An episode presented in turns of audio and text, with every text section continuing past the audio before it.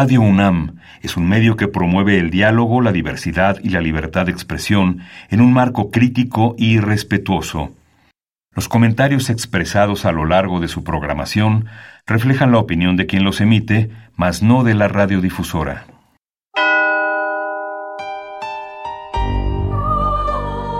Abrazados por la luna para morar en la oscuridad y explorar los misterios al interior de cada uno de nosotros.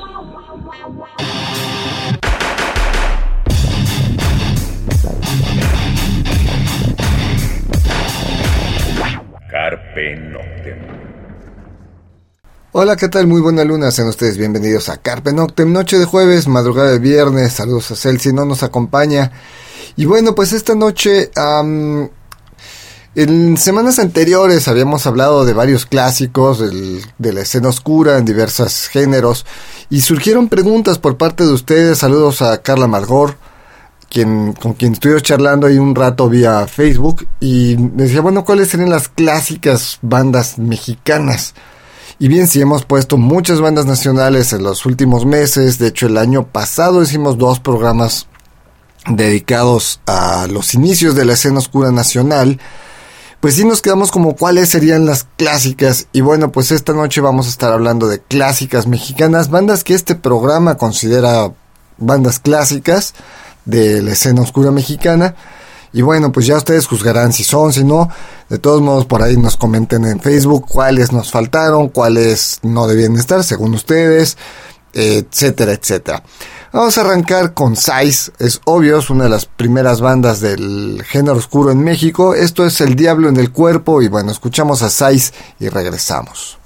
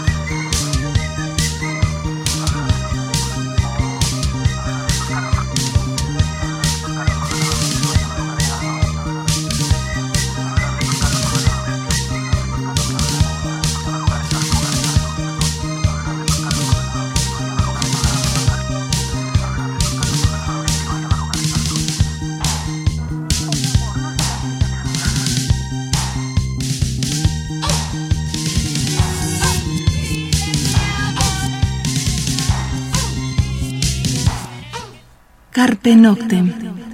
Bien, eso fue acá, eh, la canción El Diablo en el Cuerpo. Y bueno, Sais, banda que surge a principios de los ochentas, es de las bandas precursoras del, del género en México. Em, el primer punk mexicano, Eddie Bleeding, así se le conocía. Eh, y bueno, pues es un gran legado el que deja Eddie Bleeding con el con Size. Eh, pues no hay mucho material de él, hay varios este, álbumes eh, homenaje, vamos a decirle así, tributo a Size. Y bueno, pues Size eh, junto con, bueno, es que Casino Shanghai y bandas de que estaban por ahí de los 80, ya hicimos, como les decíamos el, el año pasado, hicimos un par de programas recordando todo esto. Les vamos a buscar los links para que puedan meterse a Radio UNAM, a los programas anteriores, a los podcasts y puedan escucharse programas anteriores de Carpe Noctem. Y bueno, ahí, ahí desglosamos muchas de estas bandas de, de precursoras de los orígenes de la escena oscura mexicana. Tenemos en lista como ocho bandas, entonces no vamos a hablar mucho, vamos a poner mucha música, vamos a intentar sonar la mayor cantidad de bandas posibles. Pero bueno, pues hay, como decíamos, CD de las primeras, de las precursoras, de las más importantes y obviamente de las clásicas mexicanas. Otra de las bandas clásicas mexicanas, eh, pues década 2, década 2 también de los pioneros este, en el electrónico. Lo que vamos a escuchar es eh, música electrónica, así se llama la canción, 1988. Pues escuchamos a década 2 y regresamos. Es tu gran ciudad y esta es su música. Música de la última década del segundo milenio.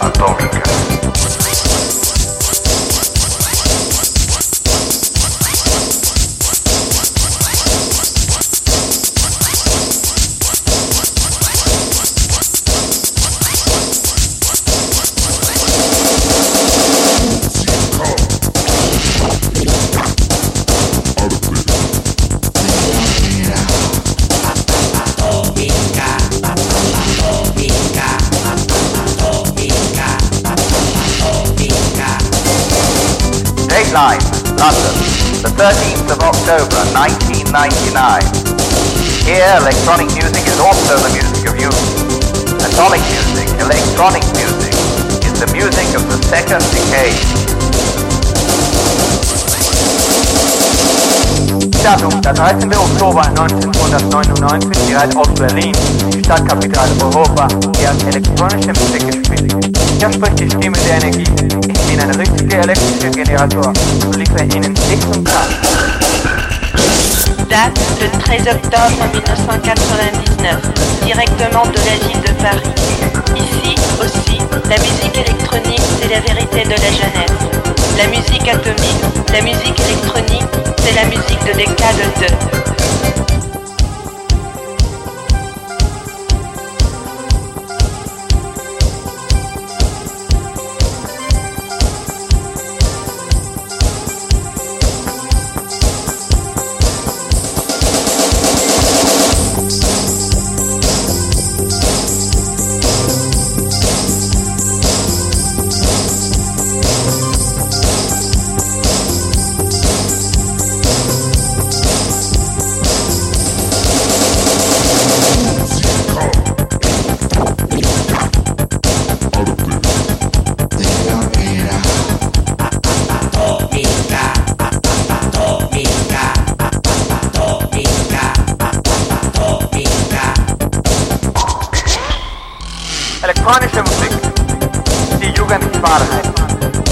information missing. Critically missing. Electronic missing. Descartes prize and annoy Descartes. Electronic music. The truth of you. Atomic music. Cultured music. Electronic music. That the case for the new decay.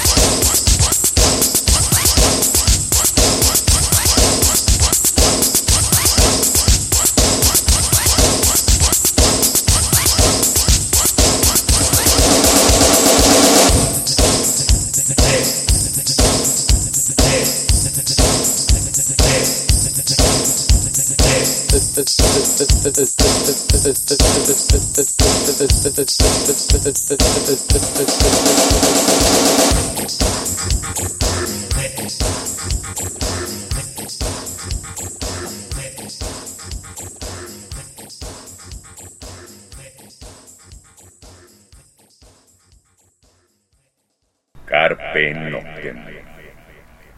Bien, eso fue década 2, la canción Música Electrónica de 1988. Y bueno, pues eh, Mateo Lafontaine, que también ya hicimos un programa eh, pues dedicado a Mateo, su carrera como publicista y su carrera como músico, puesto que Mateo falleció pues apenas el año pasado. Eh, una noticia que nos sorprendió a todos porque Mateo no era una persona de edad digamos, este, acaba, paréntesis, el miércoles pasado acaba de morir Klaus Schulze, precursor de la música electrónica en Alemania, eh, participó en bandas como Tangerine Dream o Hash, eh, finales de los 60, principios de los 70, miembro de la Escuela de Berlín, vamos, de estos precursores de la música electrónica, pero Klaus Schulze tenía 74 años, regresando a Mateo Lafontaine, era una persona pues cincuenta y tantos, no era una persona de edad avanzada, falleció no de COVID, falleció por otro, de otras cosas, otra, una enfermedad, fue una cuestión de, de, salud. Y hicimos ese programa dedicado a Década 2. Década 2, pues sí, de los pioneros de la música electrónica mexicana, de, del electro, no tanto EBM, pero sí del synth pop, del electrónico mexicano, eh, de las bandas más grandes que México ha tenido en ese sentido, sí, obvio, la más grande es Hocico, la vamos a sonar más adelante, es obvio pero en el caso de Década 2, pues es de las precursoras, de las que simbraron huella y que además estaba vigente, porque muchas de las bandas que vamos a sonar esta noche ya no están vigentes. hay de las ocho bandas que tenemos en lista, pues solo vigente, vigente está una y que van y vienen hay un par más. Eh, que podemos considerar vigentes, aunque no toquen mucho, en, en, vamos, no tengan muchos shows al año, pero sí las podemos considerar vigentes. Vamos con otra rola. Eh, vamos con el Clan, que es justamente una de estas bandas que está vigente todavía. Eh, vamos, recordemos que el Castor vive en Estados Unidos, entonces no es tan fácil que el Clan nos dé muchos conciertos en la Ciudad de México o en el país. Pero bueno, vamos a escuchar esto que es este, pues la clásica, ¿no? Las brujas de su primer álbum Sin Sentir, eh, que saliera por ahí del 94. Pues escuchamos a El Clan y regresamos.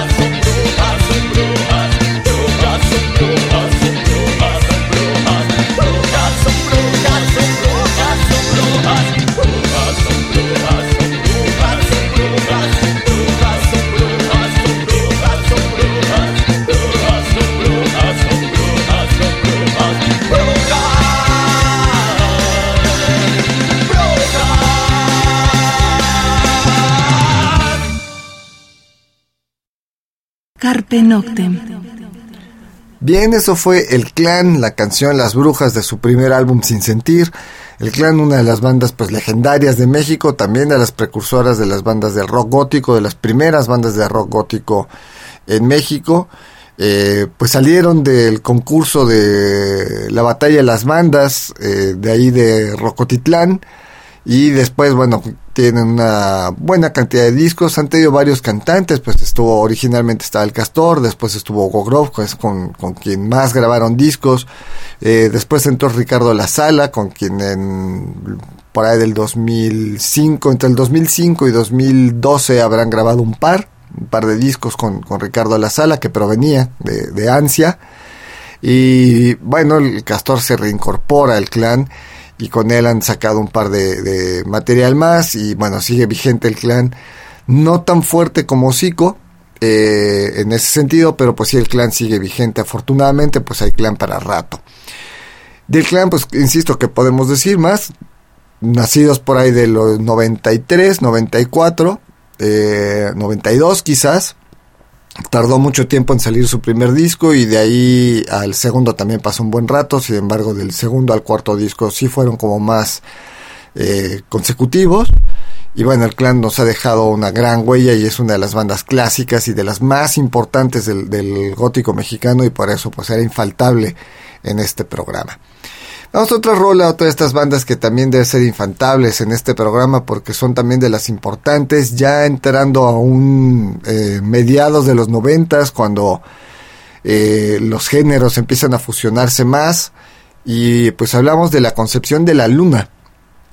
Vamos a escuchar esto que es Fetiche, pues su gran sencillo de su álbum del dolor al placer que saliera también a mediados de los noventas. Bueno, escuchamos y regresamos.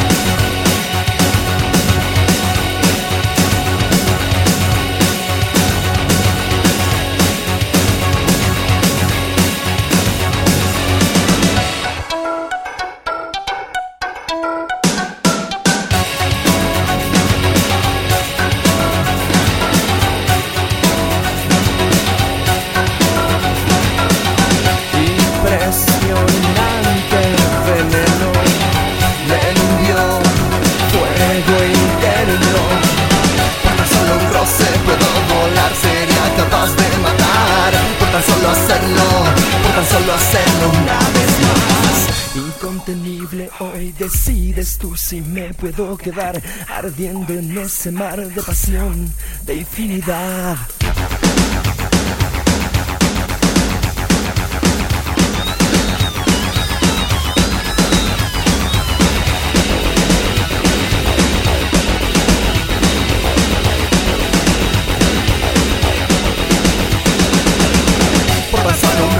Puedo volar, sería capaz de matar.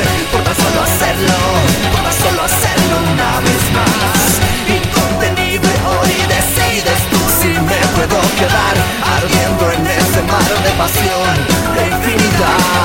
Te entregare hasta mi sangre al mal de un capricho. Por solo un roce puedo volar, sería capaz de matar por tan solo hacerlo, por tan solo hacerlo una vez más.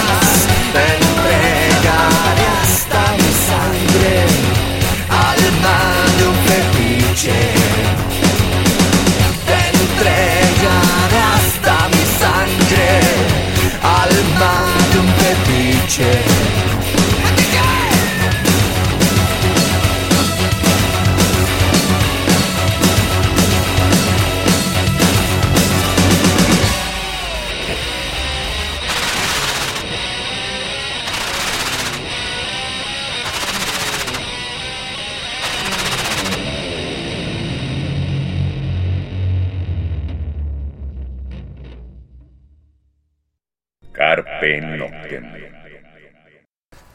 Bien, eso fue La Concepción de la Luna, la canción fetiche del álbum Del Dolor al Placer, que salía por ahí de 1996.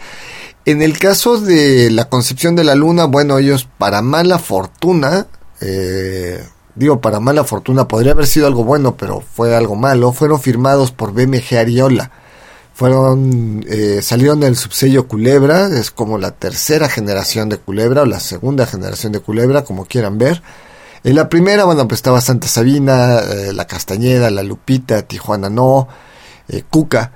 Pero después eh, Culebra firmó muchas bandas, firmó Los Lagartos, Punto Rojo, firmó A la Concepción de la Luna, Tex Tex, Banda Bostic, firmaron varias bandas de diversos estilos, pero ya estaba cayendo lo que era el rock en tu idioma, este gran boom que se diera por ahí del 86 más o menos, para el 96 ya eran 10 años, ya había otro, la radio estaba cambiando, la música en inglés estaba entrando de nuevo a, la radio mexicana, ya iba digamos que en declive todas estas, eh, no las bandas, las disqueras, el negocio, el negocio del rock en español ya iba como en declive.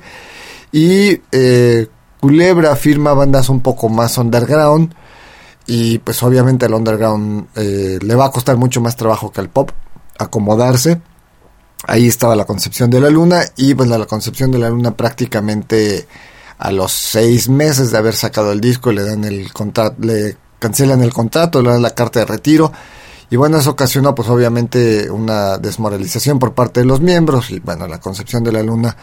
Después iba a sacar un álbum Demolición, que era más bien un demo de su primera época donde no eran tan metal industrial, eh, junto con rolitas de nuevas ese segundo álbum salió con opción sónica y ya no pasó más con la concepción de la luna. Sin embargo, pues es uno de los grandes clásicos del gótico mexicano y en general del rock mexicano, ¿no? Vamos con otra rola ya que andamos en tonos más este agrestes en cuanto al sonido. Ahora sí, pues una de las bandas no solo clásicas del gótico mexicano, sino la banda más fuerte que tiene el género en México y es una de las bandas más importantes del rock mexicano a nivel mundial. Digo, tienen un álbum en vivo en Japón, el Tora Tora Tora, tienen dos álbumes en vivo en Israel, el Blasphemies en The Holy Land y Life at Hell Aviv, Blasphemies at the Holy Land Part 2.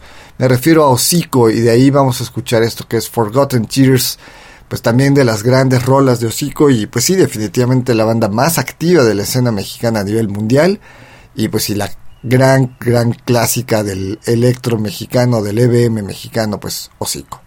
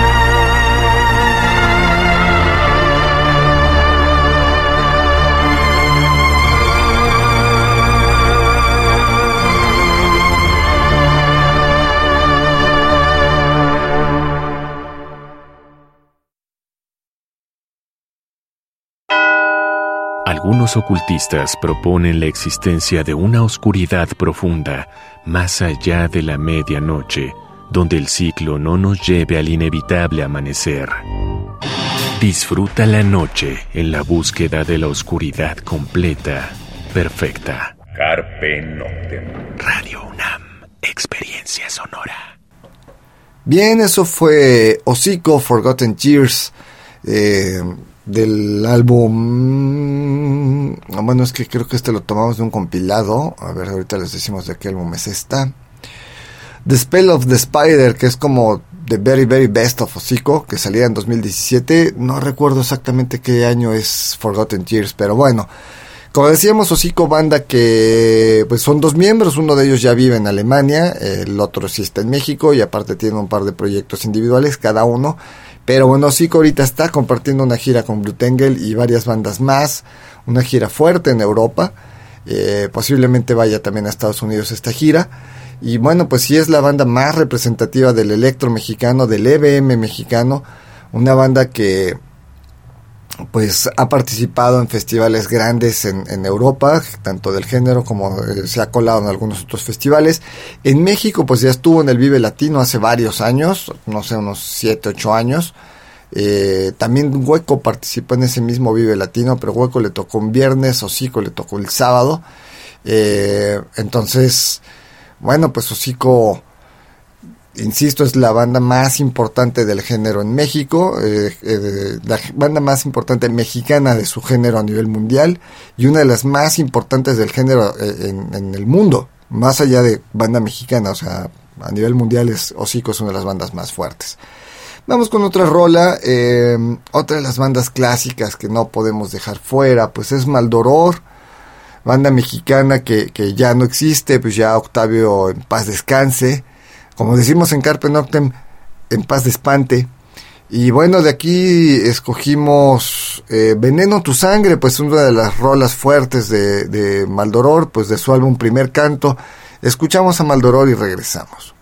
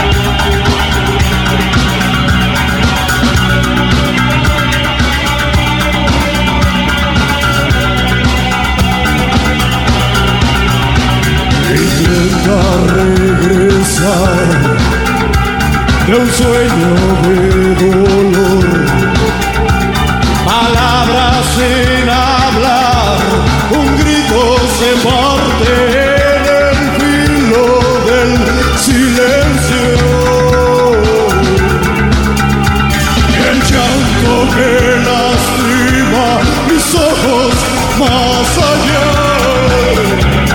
El tiempo está.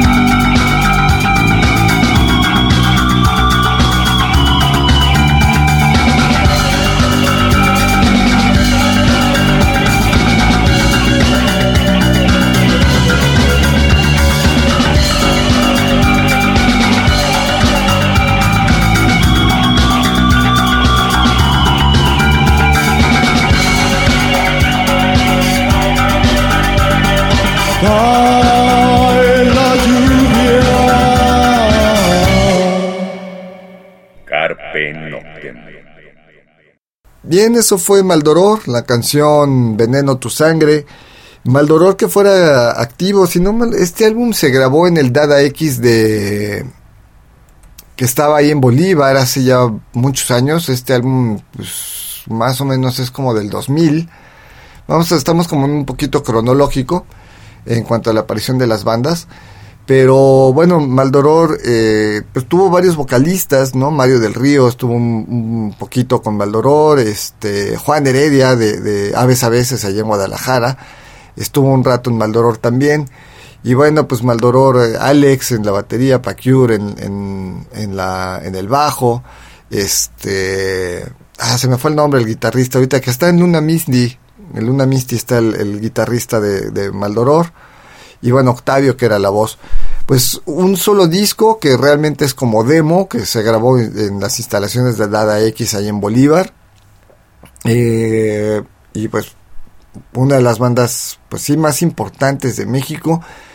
Ya de culto, obviamente, el disco pues puede ser descargado de forma digital, de forma física es muy complicado conseguirlo. Pero bueno, pues eso fue Maldoror. Vamos con otra, con otra banda, con otra rola. Eh, Valeria es otra de las grandes clásicas del gótico mexicano. Vamos a escuchar de su primer álbum, eh, The Meeting. Y bueno, pues escuchamos esto y regresamos para platicar sobre Valeria.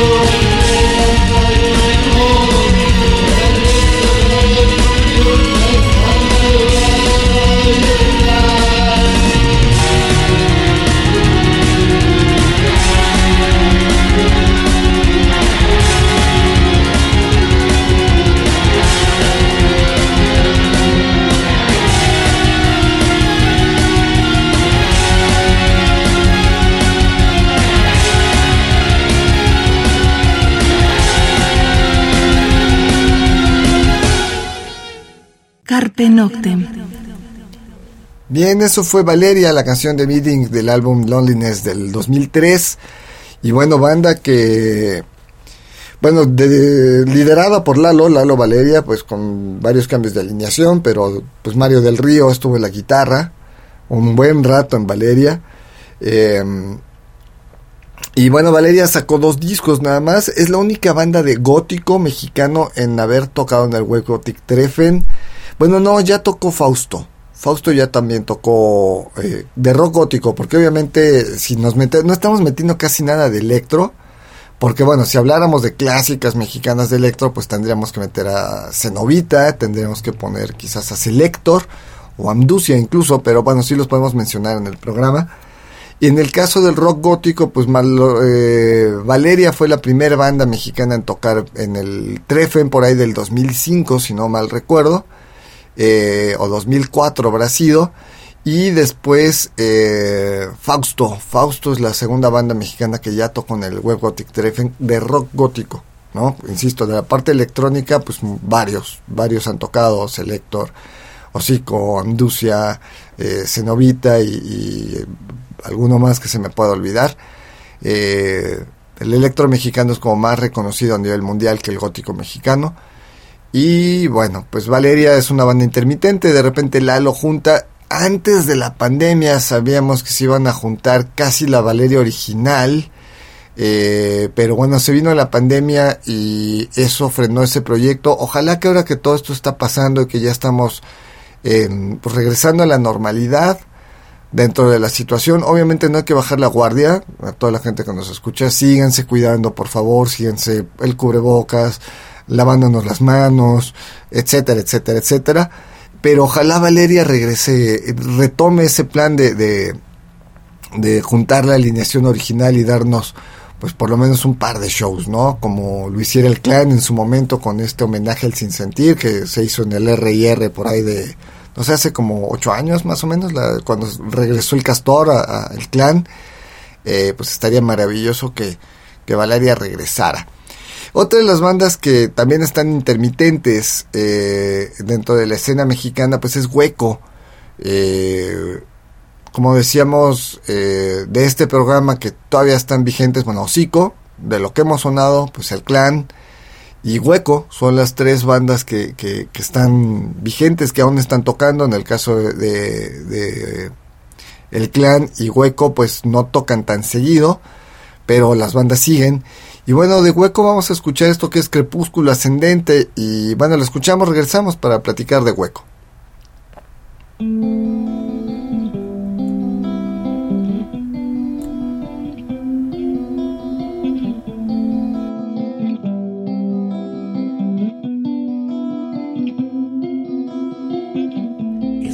La lluvia cae, llevándose el silencio a otro lugar.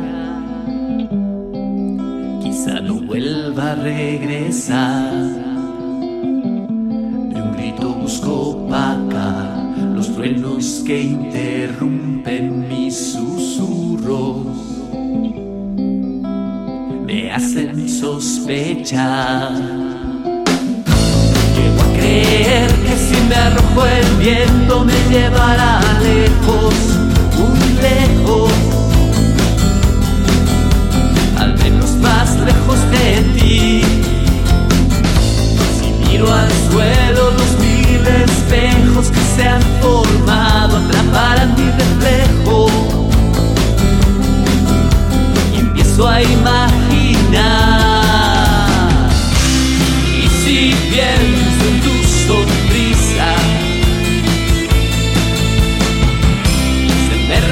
Revienta el corazón.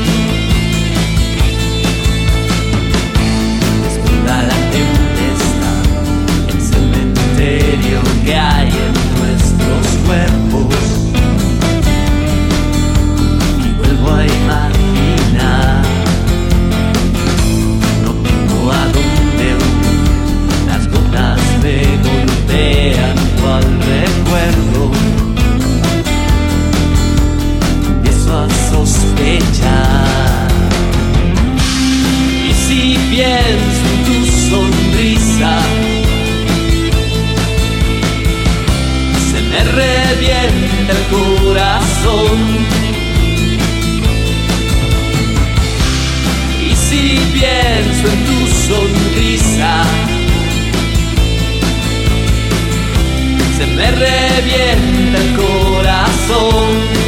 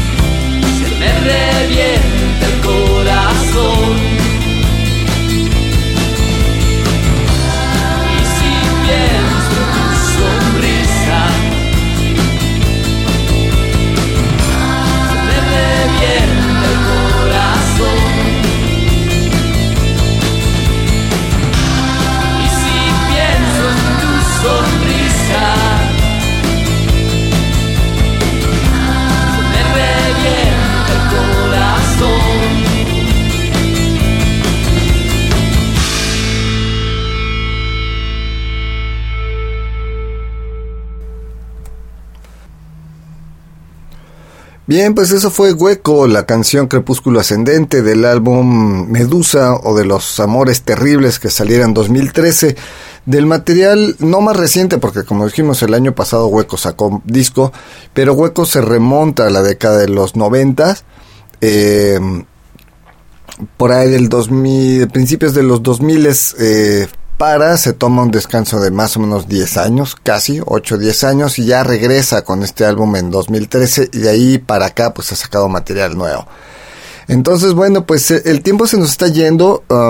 Pues estas han sido las bandas que, sonamos. Obviamente nos faltaría meter, vamos, bandas a lo mejor del interior de la República. A veces, a veces en, Guadalajara, la función de Repulsa podríamos considerarla una de las bandas clásicas también allá en, en Tampico, en Tamaulipas. Orlok de Tijuana. Eh, y bueno, toda esta parte electrónica de Bostik y, lo que hoy es Nortec, pero bueno, esta parte más EBM, más electro de, los noventas, hoy bueno, ya fusionaron la música regional mexicana y, el electrónico y bueno, llevan otro, otro camino dentro de la música. Entonces, bueno, pues estas han sido algunas de las bandas que consideramos clásicas ya un poquito más para acá, porque todo esto es prácticamente noventas, independientemente de la rola de hueco. Pues a lo mejor Ercebet puede ser una de las bandas clásicas, eh, Vía Dolorosa también de las bandas clásicas del gótico mexicano, pero bueno, pues sonamos estas ocho bandas y pues a lo mejor más adelante, por ahí de junio o julio, podríamos hacer otro programa de, bandas clásicas mexicanas. Lo que hay que recalcar que tristemente los DJs en México no suenan a las bandas nacionales.